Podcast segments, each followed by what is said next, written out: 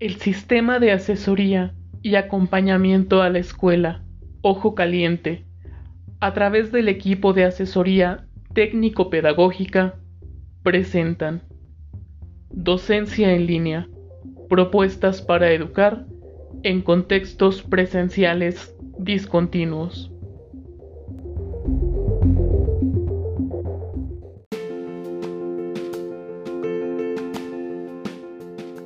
Bienvenidos una vez más a esta sesión.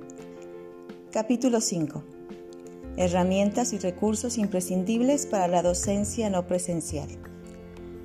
Los contenidos que se abarcarán durante esta sesión son consideraciones previas, herramientas para la docencia no presencial, como lo son buscadores y curadores de contenidos, herramientas de comunicación personal y social, herramientas de creación de contenidos, herramientas colaborativas, creación de actividades, consejos para el uso de herramientas digitales en educación en línea, así como recursos para la docencia no presencial y recomendaciones. Comenzamos.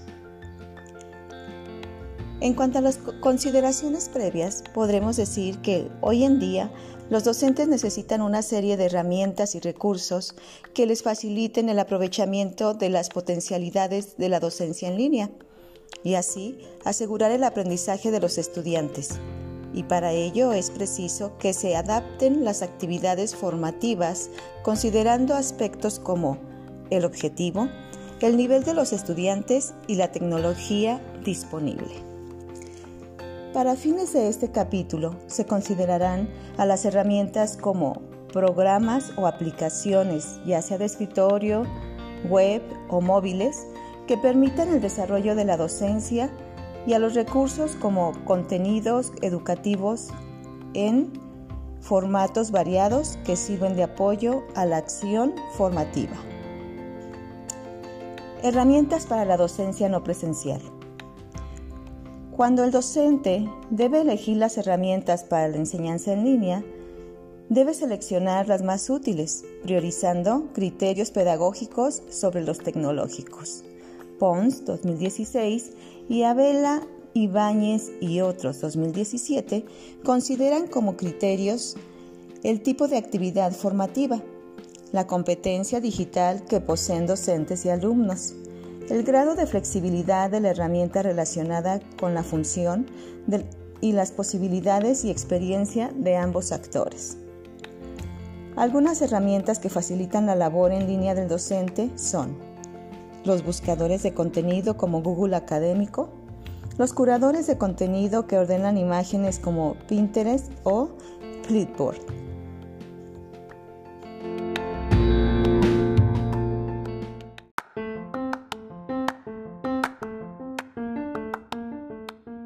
Pero, ¿qué herramientas de comunicación personal y social podemos emplear los docentes durante esta etapa de contingencia?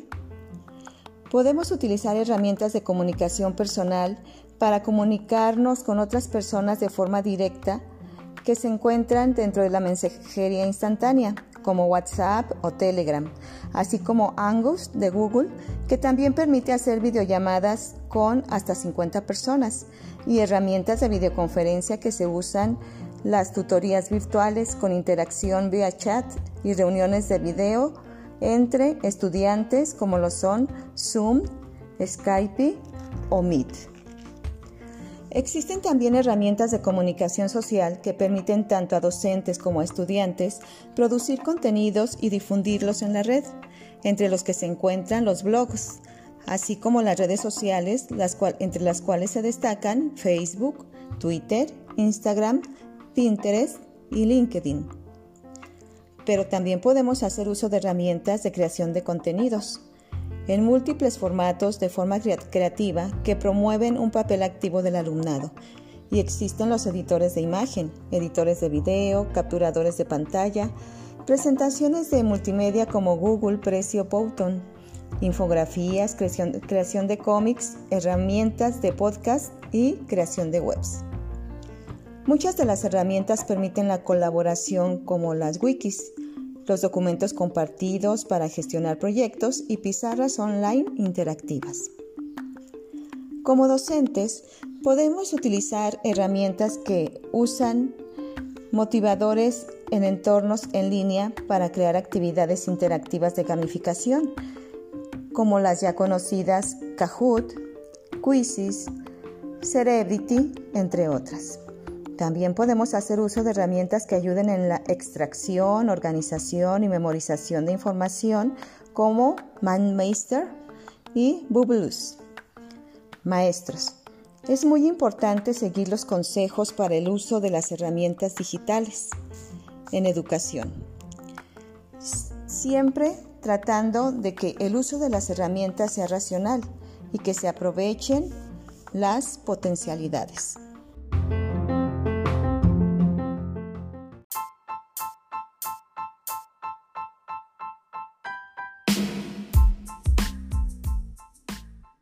Escucha más episodios en anchor.fm diagonal ATP CISAE Ojo Caliente.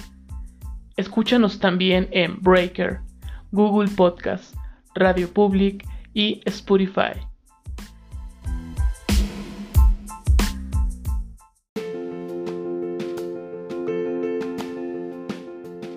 Algunos consejos para el uso de las herramientas digitales son Número 1.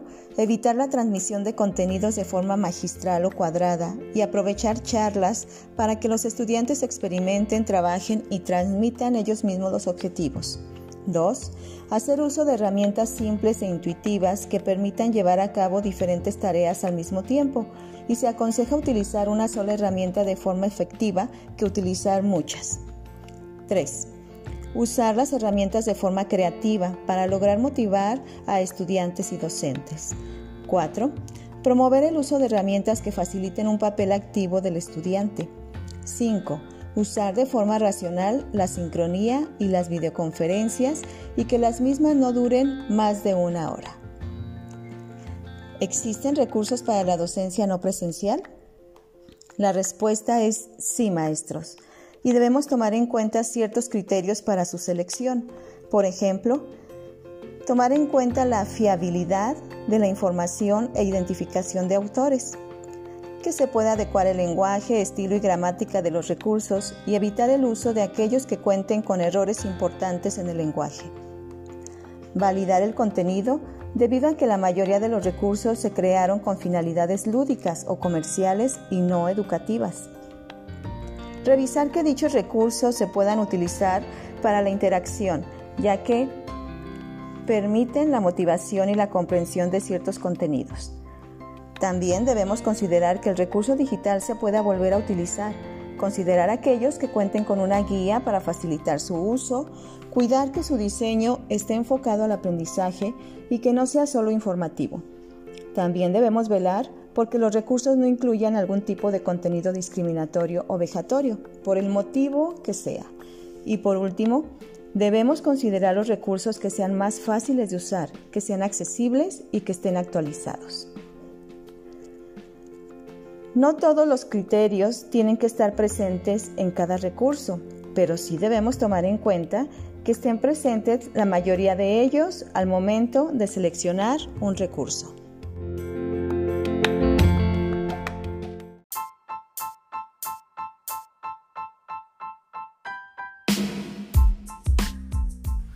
Visite el sitio Docencia en línea del CISAE Ojo Caliente. Https dos puntos diagonal diagonal bit.ly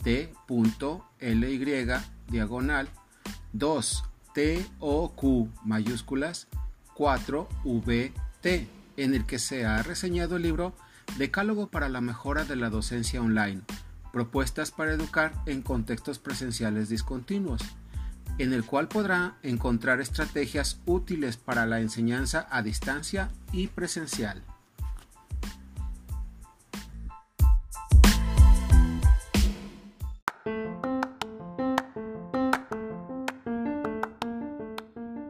Debido a la gran expansión de Internet en el ámbito educativo, en las últimas décadas se han generado una gran cantidad de recursos educativos en línea elaborados por instituciones y organismos educativos, docentes e incluso estudiantes, por mencionar solo algunos como los repositorios de recursos educativos abiertos, repositorios de universidades nacionales e internacionales, bibliotecas digitales abiertas, portales educativos, blogs educativos, algunos de los anteriores ofrecen recursos y herramientas por áreas.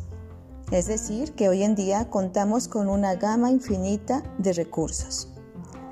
Finalmente, queridos maestros, Romero 2020 ofrece algunas recomendaciones sobre las herramientas y los recursos que les pueden ser útiles para la docencia no presencial y que son síntesis de las principales recomendaciones anteriores.